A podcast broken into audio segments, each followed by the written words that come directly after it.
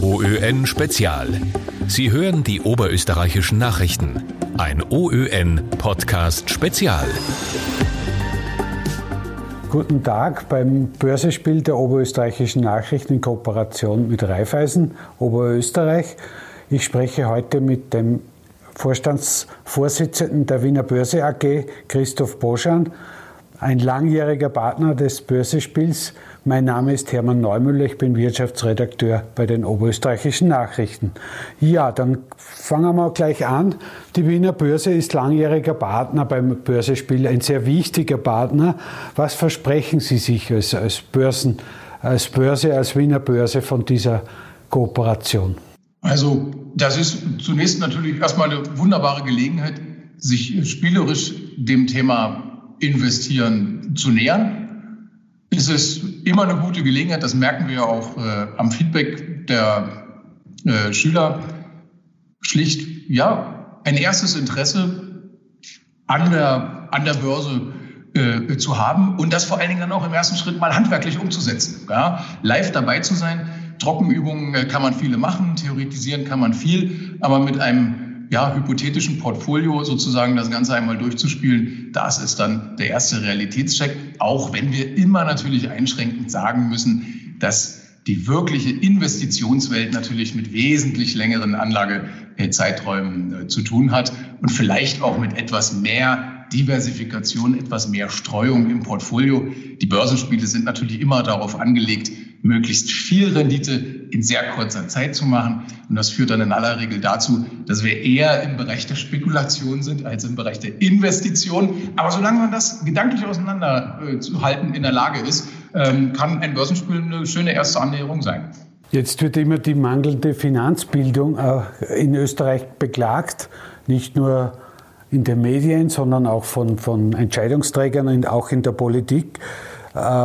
Glauben Sie, dass mit der steigenden Finanzbildung auch die Akzeptanz der Aktie als Investmentmöglichkeit steigen würde? Ja, ganz sicher. Also die Financial Literacy, die Finanzbildung, das korreliert unmittelbar mit der Akzeptanz äh, der Aktienanlage. Das ist ja genau das, worum es uns geht den aufgeklärten, mündigen Bürger, der für sich und Bürgerin natürlich, ähm, der für sich in der Lage ist, eine angemessene Chance-Risiko-Abwägung zu machen. Darum geht es ja letztlich bei so vielen Lebensentscheidungen im wirtschaftlichen Bereich. Die Leute scheitern ja mit ihren Anlagen nicht deswegen, weil sie zu viel oder zu wenig Risiko nehmen, sich zu viel oder zu wenig Rendite versprechen, sondern sie scheitern immer nur dann, wenn Chance und Risiko in keinem ausgewogenen Verhältnis steht. Und um diese Einschätzung zu machen, ist Mindestmaß an wirtschaftlicher Bildung äh, notwendig. Und je mehr man sich das aneignet, umso mehr kommt man natürlich auch auf die Aktien und die ewige Wahrheit des, naja, die höchsten Renditen natürlich durch eine langfristige, breit gestreute Aktienanlage möglich sind. Bei der Wiener Börse hat man oft das Gefühl, es ist eher ein Marktplatz für Anleihen als für Aktien. Warum ist das eigentlich so? Das ist äh, ganz ehrlich gesagt äh, gut, wenn dieses Gefühl sich einstellt, weil wir tatsächlich große und größte Erfolge beim äh, Listing von Anleihen verzeichnen. Da wachsen wir sehr, sehr stark, werden zu einem relevanten europäischen Player zunehmend. Aber der Kern unseres Daseins, der weit, weit überwiegende Schwerpunkt unseres Geschäfts liegt natürlich auf dem Aktienhandel. Das ist unser absoluter Geschäftsschwerpunkt eine Handelsplattform für die österreichischen börsennotierten Leitbetriebe äh, zu bieten. Also äh, es dreht sich äh, ganz sicher äh, hier ja, 80, 90 Prozent äh, des Handels bei weitem um, um, um die Aktien. Ja, übrigens ein sehr internationaler Handel auch. Äh, über 86 Prozent der Order, die uns hier erreichen und die wir gegeneinander ausführen, erreichen uns aus dem Ausland. Ja, das ist also ein sehr, sehr, sehr international vernetzter Handelsplatz. Aber das, die, die, Tatsache, dass Sie sehr viele Anleihen auch äh, haben, stört Sie nicht? Überhaupt nicht. Das ist schlicht äh, unsere strategische Ausrichtung. Wir komplettieren hier unser Angebot, auch auf der Fremdkapitalseite. Ja, das sind ja gehandelte Kredite, äh, diese, diese, diese Anleihen, die übrigens nicht immer unbedingt notwendigerweise deswegen bei uns gelistet sind, damit sie auch wirklich handeln, sondern das sind äh, regulatorische Dienstleistungen von vielen Banken international, die da in Anspruch genommen werden. Und nochmal, der Schwerpunkt liegt bei uns absolut äh, auf dem Aktienhandel, dem schwunghaften äh, Austausch von Eigenkapitalinstrumenten, also Aktien.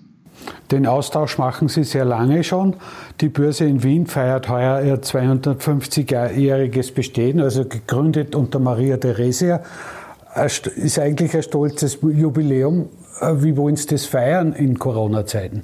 Ja, übrigens, äh, da können wir einen kurzen Schwenk zurück zum vorherigen Thema machen. Historisch kommen die Börsengründungen nämlich genau daher, um im ersten Schritt den Staatsanleihenhandel zu ermöglichen. Ja, also die, wenn Sie die zentrale europäische Börsengeschichte anschauen und die verschiedenen Börsengründungen, dann finden die alle ihren Ursprung darin, dass die Staaten äh, den Staatsanleihenhandel äh, in regulatorische Bahnen lenken, äh, lenken wollten und so auch hier dann die Börsengründung in Wien unter äh, Maria Theresia.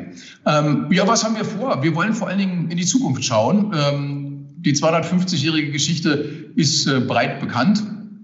Aber wir wollen uns beschäftigen mit Zukunftsfragen, haben eingeladen äh, sehr, sehr prominente Namen, wollen mit denen auf verschiedensten Panels, Veranstaltungen, Diskussionsrunden zusammensitzen und die Zukunft vor allen Dingen der Geldanlage diskutieren, darunter so prominente äh, Namen wie äh, Miss Lagarde. Und äh, es wird ja nun leider nicht das Jahr der Großveranstaltungen. Also die, die Hofburg war eigentlich schon fest gebucht und äh, der Präsident hatte auch zugesagt. Er hat uns ja jetzt als Auftakt zunächst ein äh, kleines, äh, sehr, sehr, sehr ja, äh, äh, schönes Video geschenkt und geschickt. Und ähm, das wird also, das war der Auftakt zu einer ganzen Reihe von Veranstaltungen, die uns jetzt über das Jahr hinweg begleiten werden. Und wir werden das natürlich dann zu gegebener Stunde auch immer sehr öffentlich machen äh, und äh, die Öffentlichkeit auch äh, versuchen, äh, an diesen Zukunftsdiskussionen teilzuhaben. Zukunft ist ein gutes Stichwort. Wie sehen Sie die Zukunft der Wiener Börse? Ganz kurzfristig, wie es heuer weiterlaufen wird in der ganz problematischen Umfeld, das wir alle haben mit Corona und so weiter, aber mittel- und langfristig.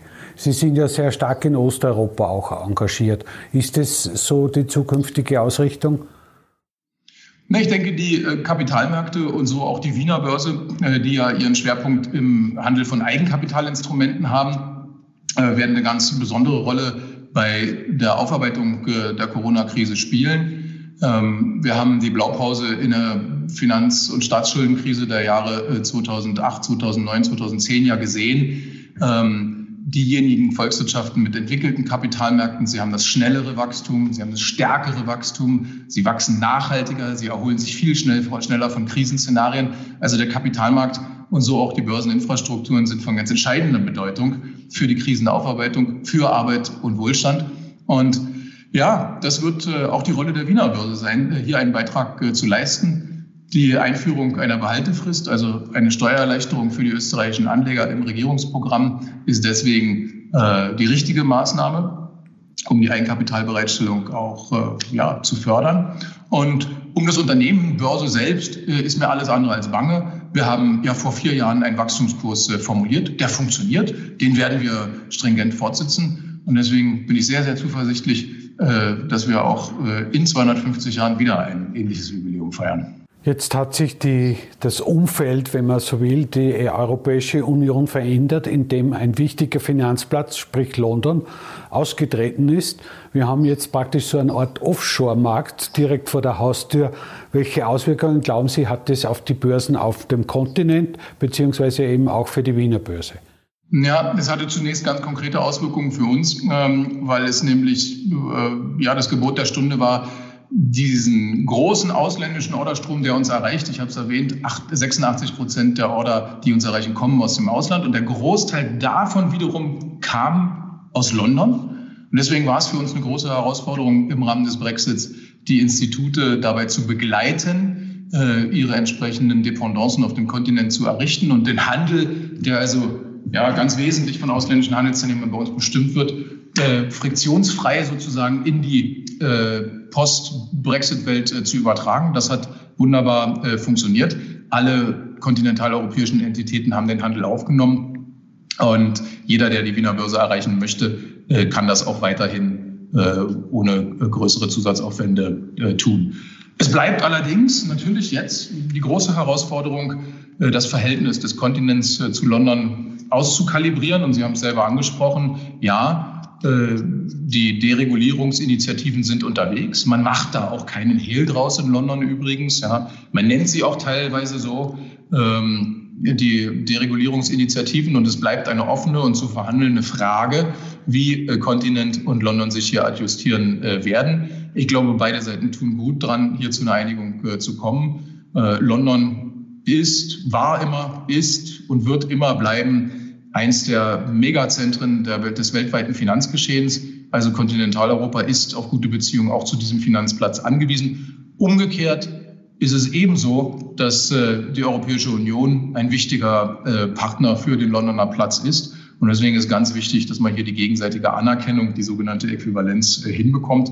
Aber das ist äh, tatsächlich eine offene Frage, das muss man in aller, aller Ehrlichkeit doch sagen.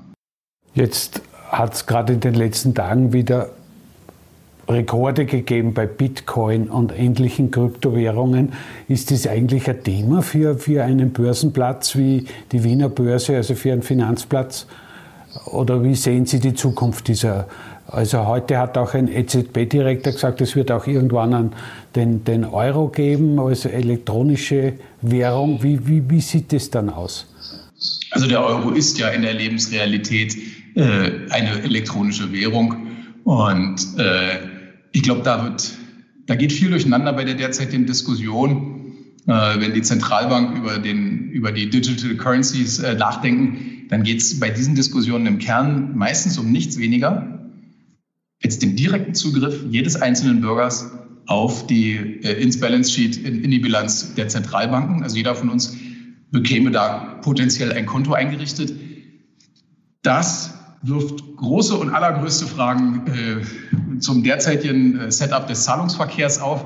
Ich kann aber mit absoluter Gewissheit sagen, diese Diskussion hat nichts, aber auch überhaupt nichts mit den derzeitigen, ich würde sie eher nennen, Pseudowährungen äh, zu tun. Ich kann also der hier versammelten äh, Zuhörerschaft mit 150-prozentiger Wahrscheinlichkeit versichern, äh, wenn die Zentralbanken von Digital Payment und Digital äh, Euro reden, hat das nichts, nichts, nichts, aber auch gar nichts mit der derzeitigen, äh, mit den derzeitigen Kryptowährungen zu tun.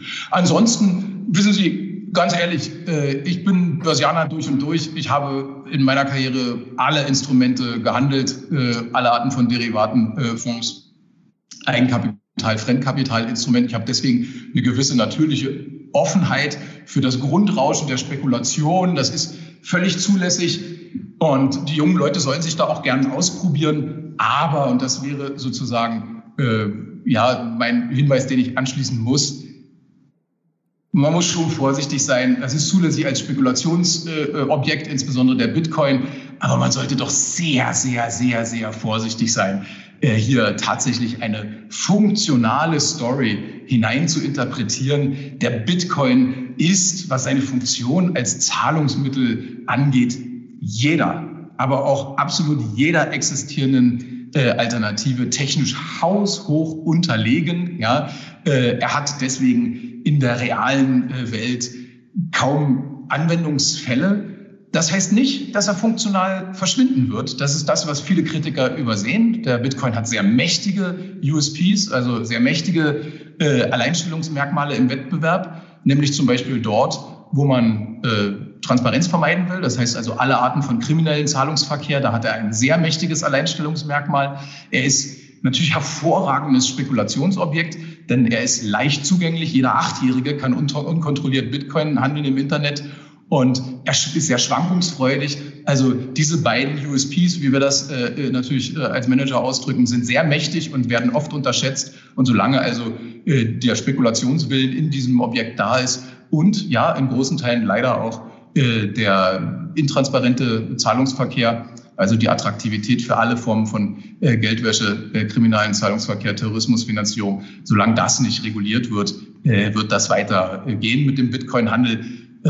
Ich habe das jüngst gesagt, ich wiederhole es auch hier gerne, in dem Moment, wo Sie den Bitcoin entweder als Währung äh, regulieren, so wie Währungen heute reguliert sind, oder in dem Moment, wo Sie ihn zum Finanz, äh, Finanzinstrument erklären, ist er sofort beim Wert Null. So einfach ist das. Okay, Herr Boschan, dann danke ich Ihnen recht herzlich für das Gespräch. Auf Wiederhören. Vielen herzlichen Dank. OÖN Spezial. Mehr Podcasts finden Sie auf Nachrichten.at.